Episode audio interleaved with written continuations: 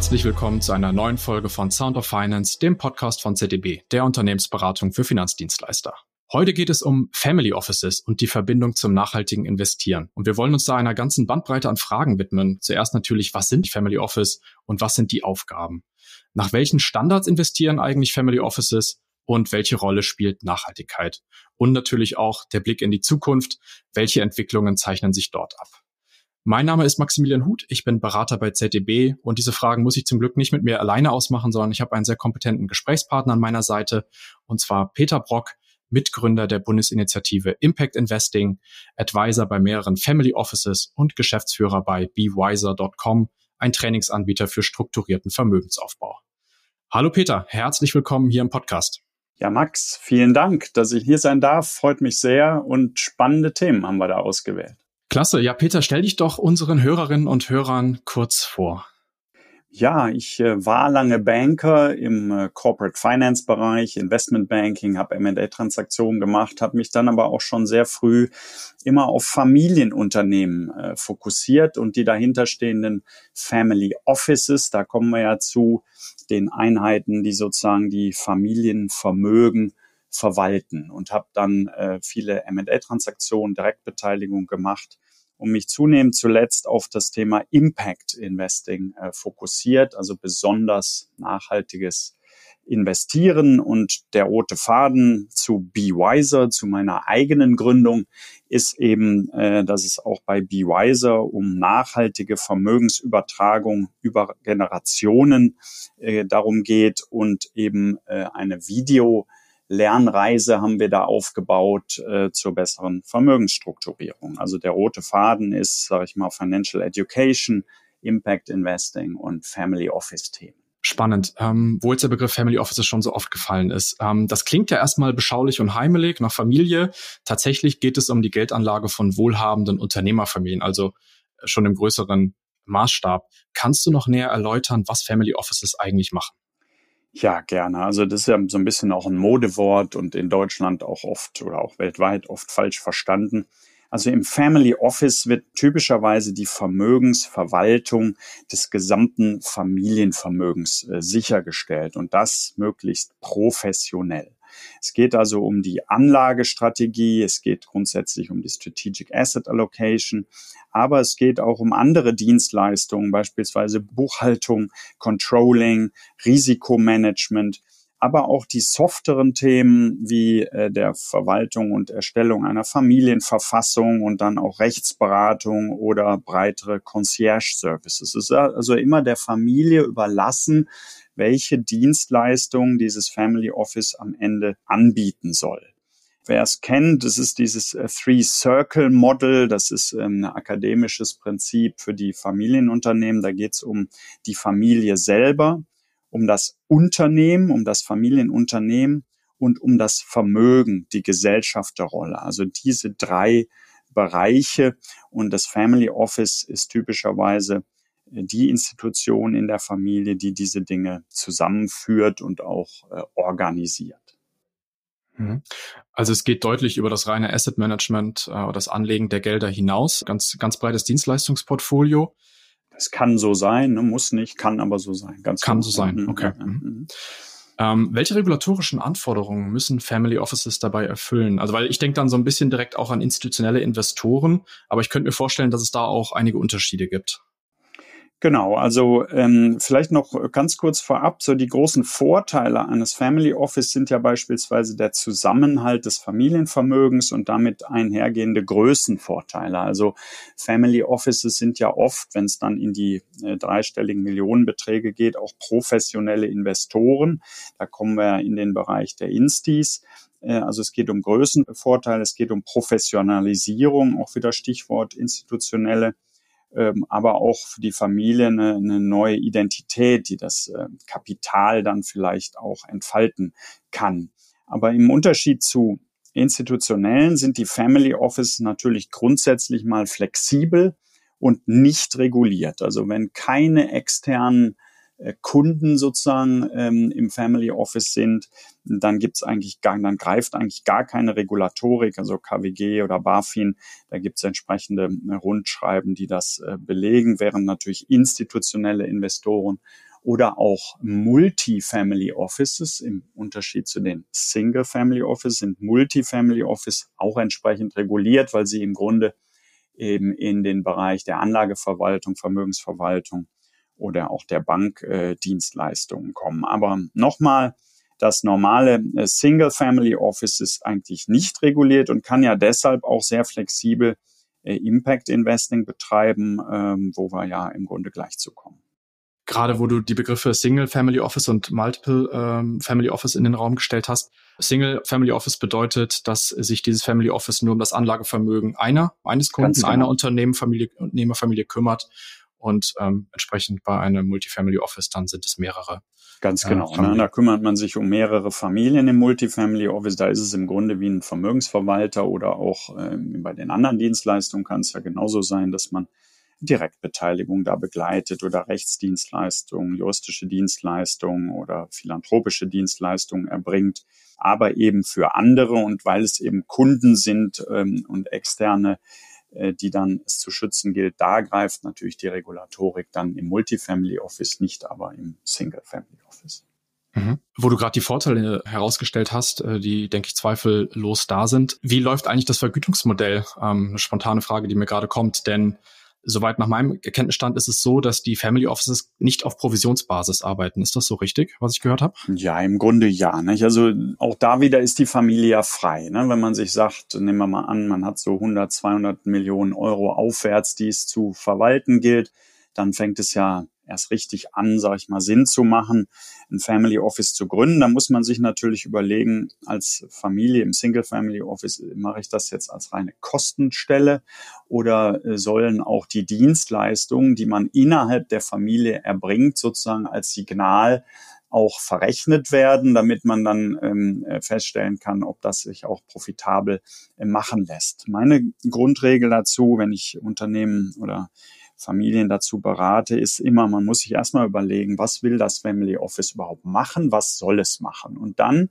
was will ich internalisieren und was kann ich vielleicht an externe Dienstleister auslagern. Nicht? Das ist mal so eine ganz mhm. wichtige Frage. Da gibt's viele Facetten dazu. Einerseits die Professionalisierung. Man will also ja nicht, wenn man ich sage jetzt mal als Beispiel, eine Direktbeteiligung im, im, Jahr macht, will man ja keinen hochbezahlten Private Equity Menschen anstellen, einen Investment Director.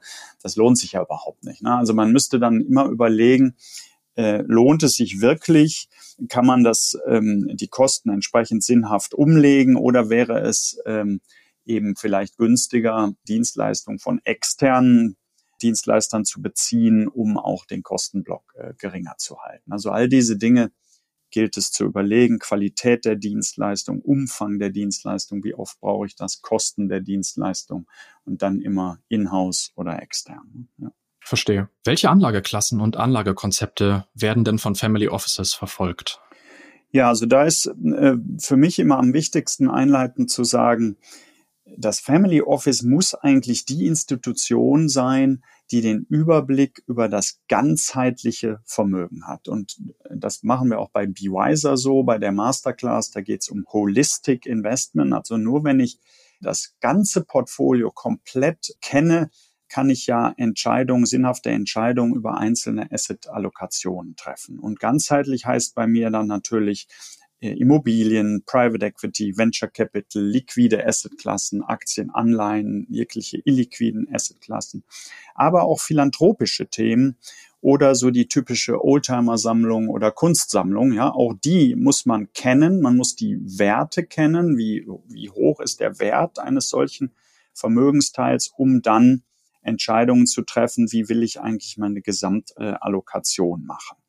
Ansonsten grundlegend sollte natürlich auch das Family Office in der Lage sein, aktive und passive Anlagekonzepte äh, zu verfolgen. Nicht? Das können dann Core-Satellite-Strategien sein oder so. Also die Familie oder äh, zusammen mit dem Family Officer, der ja auch extern aus der Familie, äh, außerhalb der Familie sein kann oder auch ein Familienmitglied, muss man sich halt entscheiden, was ist überhaupt da, also Bestandsaufnahme des Vermögens und dann, wo will man hin in ein paar Jahren, so die typische Frage in fünf bis zehn Jahren, wo will man hin mit dem Vermögen, welche Strategien gibt es, wie ist auch die Family Legacy, in welche Bereiche will man investieren?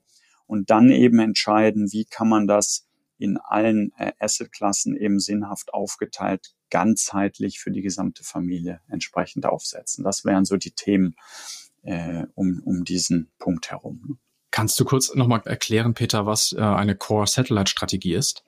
Ja gut, da geht es letztendlich darum, was ist so, äh, vor allem jetzt, ich leg das mal auf den liquiden Anlagebereich. Ne? Es kann ja sein, dass die Familie als Familienwert das Familienunternehmen hat und unternehmerische Direktbeteiligung. Das ist mal ein Thema, das ist der illiquide Vermögensbereich. Und dann im liquiden Bereich kann man ja Fondsstrategien äh, machen, indem man äh, beispielsweise sagt, okay, wir sind in Europa, die Kosten, die Ausgaben der Familie, der Cashflow äh, findet hauptsächlich in Europa statt. Das heißt, man investiert liquide in eine bestimmte Core ähm, Strategie, Fonds, Aktien, sag ich mal, um ein bestimmtes Konzept zu verfolgen und nimmt dann als äh, Satellite einzelne Themenbereiche, beispielsweise US-Investments, US-Aktien, Asien-Aktien oder äh, auch andere Asset-Klassen, die man als Satelliten äh, sozusagen nebenher laufen lässt. Aber der Core-Bereich wäre dann eben die, der Hauptteil der Vermögensstrategie. Ähm, das heißt, es geht äh, auch hauptsächlich darum, die Anlageklassen äh, zu diversifizieren, auch die Korrelation wahrscheinlich zwischen diesen, also breit zu streuen und die Korrelation nicht zu groß werden zu lassen. Also so genau. dieses, dieses Schlagwort nicht alle Eier in einen Korb legen. Genau, das Schlagwort mhm. und Diversifizierung, nicht, da gibt es sicher unterschiedliche Meinungen in der, in der Finanzmathematik, aber äh, ich sag mal, Diversifizierung ist sicher erstmal gut für ein Familienvermögen. Man muss dann aber ja schauen, will man einen Vermögenserhalt sichern äh, für die Familie oder will man das Vermögen auch wachsen sehen, äh, ne, aus verschiedenen Gründen. Und entsprechend unterschiedlich muss man sich aufstellen. Da ist es ja das berühmte Dreieck der Vermögensanlage, also Liquidität, Rendite und Risiko. Nicht? Zwischen den Dingen muss man abwägen. Und das sind dann ähm, eben die Überlegungen, die im Family Office im Grunde getroffen werden müssen. Wie viel Rendite will man erzielen bei bestimmten Risiko? Äh, Überlegungen und auch bei bestimmten Liquiditätsanforderungen. Nicht? Also kann ich beispielsweise alles illiquide unternehmerisch investieren oder brauche ich eben doch einen großen Teil vielleicht als Liquidität? Aber da kommt man dann in die Feinheiten der Familien-Cashflow-Planung rein, sag ich mal. Das führt jetzt sicher zu weit. Aber äh, Risk Return Liquidity, das ist so der Dreisprung, den man sich da äh, überlegen muss. Ja. Du bist auch Mitgründer der Bundesinitiative Impact Investing e.V. Wie definierst du Impact Investing? Ja, ähm, genau. Die Bundesinitiative wurde vor ein paar Jahren gegründet aus einer globalen Impact Investing Initiative ähm, spannendes Thema. Also wir äh, definieren Impact Investing so, dass es sozusagen als weiterer Teil die Wirkung, also wirkungsorientiertes Investieren zu diesem Risiko, Liquidität, Risikogedanken dazukommt als Investmententscheidung. Nicht? Also wie nachhaltig ist mein Investment und Impact Investing insbesondere sollte also eine finanzielle Rendite liefern, die in der jeweiligen Assetklasse marktüblich ist, plus einem klar definierten Mehrwert, einer zusätzlichen Wirkung im sozialen Bereich oder im ökologischen Bereich. Also Finanzrendite plus sozialer oder ökologischer Rendite noch zusätzlich. Wenn wir jetzt Impact Investing mit Family Offices verbinden. Nimmt diese Anlageart, sage ich mal, ähm, äh, bei Family Office oder bei Unternehmerfamilien äh, zunehmend einen wichtigeren Stellenwert ein? Oder was ist Unternehmerfamilien ähm, hinsichtlich der Werte der Anlagen wichtig? Ja, also ich sag mal, viele Unternehmer, wenn wir jetzt daher kommen und aus der Family Office Ecke sagen, ja, ich bin sowieso besonders nachhaltig als Unternehmer, ne? ich stelle Mitarbeiter ein beispielsweise. Ne? Das ist ja so die Minimalbedeutung. Ne? Ich mit seinem Kapital ein Unternehmen gründen und dann Mitarbeiter einstellen. Das ist ja alles auch richtig. Und viele, gerade in Deutschland, mittelständische Unternehmen sind ja auch besonders nachhaltig unterwegs. Das können wir uns sicherlich hier in Deutschland äh, zuschreiben. Dennoch gibt es natürlich einen Unterschied jetzt über reine ähm, Negativ-Screening-Kriterien oder Positivauswahl von Investments hinaus und auch äh, zusätzlich zur ESG-Integration bei Anlagen, die wird ja sicherlich hier an einem anderen Podcast schon mal besprochen worden sein, mhm. ist eben das Impact Investing sozusagen, ich sag mal, die Königsklasse des nachhaltigen Investierens oder die Speerspitze des nachhaltigen Investierens. Und hier können natürlich insbesondere Family Offices sehr flexibel äh, agieren, um eben diesen zusätzlichen nachhaltigen sozialen und ökologischen Impact in der Realwirtschaft auch mit ihren Investments, also mit ihrem Kapital wirklich zu erreichen. In der ganz reinrassigen Impact Investment Definition kommt dann noch hinzu, dass es also einen Asset Impact geben muss, also den Impact des Assets, in das man investiert. Es muss ein Investor-Impact geben. Da gibt es ein Positionspapier der Bundesinitiative Asset Impact, Investor Impact. Also kleines Beispiel nur, ne, wenn also ein Start-up, was besonders äh, Sozialunternehmer gegründet hat, was besonders nachhaltig ist, was ansonsten kein Kapital bekommen würde, bekommt das natürlich von dem Impact Investor als zusätzliches Kapital und dann damit ist also dieser Investor Impact auch sichergestellt. Ich mhm. komme schnell zum Schluss, aber es muss auch die Intentionalität geben, also man muss diesen Impact bewusst planen und, und nachverfolgen, man muss den auch messen können und ähm, das sind so diese vielen weiteren Bedingungen, damit es ein reines Impact Investing ist, so wie wir das in der Bundesinitiative propagieren. Wie gesagt, nachzulesen in dem Positionspapier und auch in der Marktstudie, die wir veröffentlichen.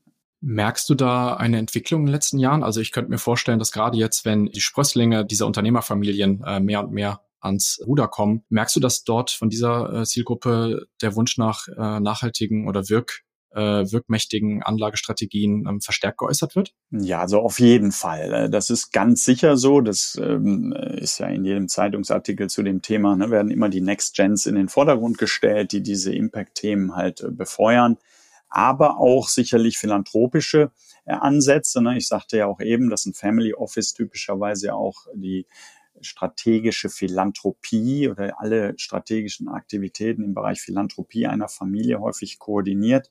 Und da sind natürlich die Next Gens äh, besonders führend. Also Stichwort mhm. Greta, Stichwort Klimaaktivisten und so weiter. Das setzt sich natürlich dann bei vermögenden Familien auch fort, dass man wirklich zum Glück äh, versucht, möglichst viel privates Kapital sinnvoll zu investieren, um eben äh, da beziehe ich mich jetzt mal auf die SDGs, die Sustainable Development Goals, um diese definierten Finanzierungslücken äh, global in Richtung der Rettung der Welt, sag ich mal, eben zu finanzieren und diese Finanzierungslücken entsprechend zu verkleinern. Das am Ende ist ja der Sinn von Impact Investing, eben dafür zu sorgen, dass es keinen Hunger mehr auf der Welt gibt oder sauberes Wasser und ne, diese S, 17 äh, SDGs, Sustainable ja. Development Goals, die brauche ich ja jetzt nicht hier runterbeten. Ja.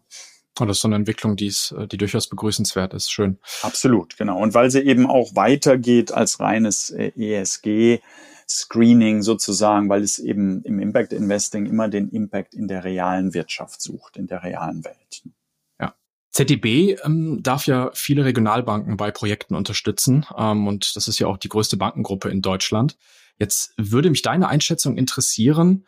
Ähm, wie siehst du das? Können Regionalbanken Projekte im Bereich Impact Investing aufsetzen? Also ich würde mich jetzt nicht als äh, der Berater für Regionalbanken hier äh, propagieren wollen, aber natürlich habe ich da eine Meinung zu und die Meinung ist ganz klar ja. Also jeder kann Impact Investing betreiben. Absolut jeder. Das gilt also nicht mehr das Argument, was man vor ein paar Jahren mal gehört hat. Ja, es gibt ja keine richtigen Investment-Opportunitäten dafür oder sowas. Also das, das ist äh, veraltet. Jeder kann das betreiben. Jetzt muss man dann natürlich sehen, für den Retail-Kunden, also für den Privatkunden, ist natürlich Impact schwieriger umzusetzen als für ein Family Office, was als semi-professioneller oder professioneller Investor im Markt unterwegs ist und also große, beispielsweise große Venture-Fonds beispielsweise investieren kann, was ja nicht für jeden ratsam ist. Also ähm, hier gilt jetzt natürlich, es gibt also viele mittlerweile, auch in Deutschland oder aus Deutschland kommende Impact Venture Fonds. Ich nenne mal nur Planet A, äh, Ecosia World Fund, Revent Ventures, äh, Finance in Motion, Bon Venture, Ananda. Ja, jetzt habe ich schon ein paar aufgezählt. Es gibt aber auch viele mehr. Das sind halt oftmals für größere Investoren investierbare Venture-Fonds. Ne? Das ähm, ist ein Bereich. Dann gibt's Fund of Funds, die sich mittlerweile weltweit, aber auch in Deutschland positionieren und in diese einzelnen Fonds investieren, die dann möglicherweise mit kleineren Tickets zugänglich mhm. sind. Ich selber äh, habe in der 4L Capital AG, das ist ein Impact Investing Multifamily Office, mitgeholfen, den 4L Capital Impact Aktienfonds aufzulegen. Das ist ein globaler Aktienfonds, der ab 100 Euro in der privaten Tranche auch für jeden Privatinvestor bei ihrer Bank oder Sparkasse äh, gezeichnet werden kann. Also will sagen, es gibt auch schon viele Fonds, Aktienfonds, Anleihefonds, Green Bond Fonds, die eben in der Breite man durchaus äh, zum Thema Impact hinzurechnen kann und die eben auch für jedermann investierbar sind. Das heißt, äh, es ist keine Anlageklasse Impact Investing, aber es ist eine Anlagestrategie. Und mhm. diese Anlagestrategie ist durchaus in allen Assetklassen zugänglich und somit auch für Regionalbanken ähm, sicherlich äh, machbar. Und es wäre schön, wenn da eben noch viel mehr äh, Kapital in diese Dinge reinfließt. Ne? Ich möchte das auch unterstreichen, was du sagst, weil ich sehe das ganz ähnlich. Ähm, ich habe ja in meinem täglichen Projektkontext sehr viel mit äh, Volks- und Raiffeisenbanken und Sparkassen zu tun. Und in der DNA dieser Institute liegt ja auch die, diese Regionalität, ähm, diese Unterstützung und ähm, die Unterstützung von ähm, Organisationen äh, im, in der Region, beispielsweise Vereine, genau. äh, das Thema Jugendmarkt, das Thema Unterstützung von sozialen, karitativen und ähm, ökologisch nachhaltigen Initiativen. Also ich finde, das passt einfach auch schon mal so von der DNA ganz gut zusammen. Ja, unbedingt. Ähm, vielleicht ist ein guter Punkt nochmal zu sagen, äh, wenn man sich so ein Investmentspektrum anguckt, ist auf der linken Seite sozusagen traditionelles Investieren, also mhm. for Profit, ne, den höchsten Profit äh, rausziehen. Und ganz an der rechten Seite ist die Philanthropie. Also da ist ja keinerlei finanzieller Ertrag gewünscht, sondern man spendet Geld für den guten Zweck. Und Impact Investing äh, tendiert jetzt sozusagen so kurz vor der Philanthropie sozusagen. Ich hatte ja in der ähm, Definition gesagt, man will da äh, einen finanziellen Ertrag sehr wohl äh, erwirtschaften, aber eben auch den sozialen oder, oder ökologischen Impact. Das heißt, ähm, äh, da, da ist also sozusagen das Impact Investing auf dem Weg dahin, die ideale Investmentform, um äh, Gutes äh, zu tun sozusagen. Und ähm, ich sag mal, ich äh, als Person und als Berater im Family Office Bereich agiere zum Beispiel als Mentor für verschiedene äh, Acceleratoren oder äh, Startup-Inkubatoren. Das ist zum Beispiel BRIC, äh, B-R-Y-C-K, schreiben die sich von der RAG-Stiftung aufgesetzt. Das ist äh, die Antropia, die Impact Factory von der Haniel-Familie. Es sind die vielen Impact Hubs und ich bin aber auch bei Fineo Startup tätig. Das sind alles äh, Startup-Acceleratoren, die vor allem Sozialunternehmen und ähm, Startups fördern, die eben dem Impact-Gedanken folgen. Und da geht mir das Herz auf, wenn man sieht, wie viele junge Leute äh, tolle Startups äh, aufbauen, Ne, da geht's um Energiegewinnung aus, aus Gülle oder aus Abfällen von Wasserreinigungswerken. Da geht's um die Aufbereitung von Klärschlemmen aus Kläranlagen, die dann ähm, Energie produzieren. Oder da geht's um Apps, die ähnlich wie Spotify Ernährungshilfen anbieten für Menschen entsprechend gesünder zu leben und auch gesünder einzukaufen. Also will sagen, da geht einem das Herz auf und das sind eben alles Tendenzen, die eben so kurz vor der Philanthropie wirklich investierbare Geschäftsmodelle, die oftmals einen regionalen Charakter haben, wie du das auch gerade gesagt hast. Nicht? Und das ist eben wirklich auch der Gedanke, der ja eben Regionalbanken äh, entsprechend nahe kommt, die regionalen äh, Branchen zu fördern und neu und nachhaltig modern aufzustellen. Und da verbindet sich alles, ne, das private Kapital von Unternehmerfamilien im Family Office, die Next Gen, aber auch die Finanzindustrie, die zunehmend Lösungen bietet, um Impact Investing möglich zu machen. Also wir sehen, da passiert derzeit schon wahnsinnig viel, aber jetzt richten wir mal den Blick noch nach vorne. Ähm, wie siehst du die Zukunft des Marktes für Family Offices und auch für Impact Investing? Was für Entwicklungen und Trends sind dort zu beobachten? Genau. Es sind ja schon irgendwie zwei unterschiedliche Themen, die sich aber irgendwie äh, gegenseitig unterstützen. Also in Deutschland ist der Trend zu mehr Family Offices absolut gegeben. Also immer mehr Familien äh, gründen ihr eigenes Single-Family Office oder docken bei Multifamily Offices an. Da würde ich mal keine Zahlen jetzt nennen. Da werden immer mal irgendwelche Zahlen im Markt genannt, aber letztendlich hat die keiner wirklich nachgezählt. Äh, aber der Trend zu immer mehr äh, Family Offices ist äh, ungebrochen. Das hat viele Gründe, die zunehmende Regulatorik, die zunehmende Komplexität der Märkte, die zunehmende auch Verdrossenheit, jetzt vielleicht nur mit einer Bank irgendwie zu arbeiten, wie das früher mal war. Also da muss es ja eben eine koordinierende Funktion einer einzelnen Familie geben. Deshalb dieser Trend ist äh, ungebrochen. Äh, der Trend zu mehr Impact Investing aber auch. Also die Bundesinitiative hat in der letzten Marktstudie aus dem letzten Jahr gesagt, dass 38 Milliarden Euro in Deutschland dem Impact Investing zugerechnet werden können. Davon sind aber wahrscheinlich nur äh, 9 Milliarden wirkungs effektiv im Unterschied zu wirkungskompatibel. Auf diese Details bin ich eben nicht eingegangen, ist aber auch nachlesbar. Das heißt, das Wahrhafte, wie ich eben definiert hatte, das wirkliche Impact Investing ist noch recht klein. Die globalen Märkte sind da wesentlich größer. Angloamerika macht da viel mehr.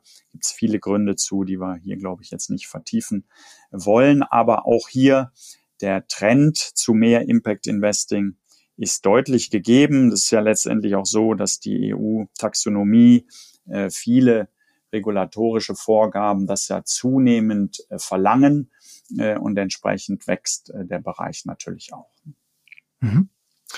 Ja, Peter, wir sind eigentlich am Ende unseres Gespräches angelangt. Ich danke dir sehr herzlich für das Gespräch und deine spannenden Erläuterungen zum Tätigkeitsfeld der Family Offices und auch der Bedeutung von Impact Investing in diesem Zusammenhang. Ja, vielen Dank, dass ich die Gelegenheit hatte. Mir ist es ein besonderes Anliegen, ne? nicht nur über ein Family Office die Familienvermögen zusammenzuhalten, sondern idealiter diese dann auch noch besonders nachhaltig, idealerweise mit dem Bereich des Impact Investing zu investieren. Denn nur so können wir letztendlich die großen Probleme der Welt lösen, wenn das Kapital und vor allem auch privates Kapital in diese Richtung allokiert wird. Vielen Dank. Prima, ja. Kleines Fazit vielleicht noch zum Schluss. Wir haben gehört, dass Family Offices einen ähm, ja, sehr differenzierten ähm, und ausbalancierten Investmentansatz äh, verfolgen und bei Bedarf auch deutlich mehr tun als reines Asset Management. Und was mich auch sehr gefreut hat ähm, oder was sehr schön zu sehen ist, dass das Thema nachhaltige Investieren oder Impact Investing im Speziellen auch bei den sehr wohlhabenden Anlegern an Bedeutung gewinnt, insbesondere, wie du auch gesagt hast, Peter, durch die jüngere Generation getrieben. Für weitere Informationen könnt ihr euch gerne an Peter oder mich wenden. Seine Kontaktdaten findet ihr wie gewohnt in der Episodenbeschreibung. Und wie ihr wisst, freuen wir uns immer sehr über eure Meinungen zu dem Thema, zum Beispiel per Mail oder Social Media. Und wenn euch die Folge gefallen hat, abonniert den Podcast sehr gerne. Und wo du es eben auch angeschnitten hast, Peter, wir haben auch äh, bereits einen Podcast speziell zum Thema Impact Investing gemacht mit Edda Schröder. Ihr kennt euch sicherlich auch und ähm, auch ein zur EU-Taxonomie wie du es eben auch genannt hattest. Von daher lasst gerne eine Bewertung da, teilt den Podcast mit eurem Netzwerk und vielen Dank und bis zum nächsten Mal bei Sound of Finance.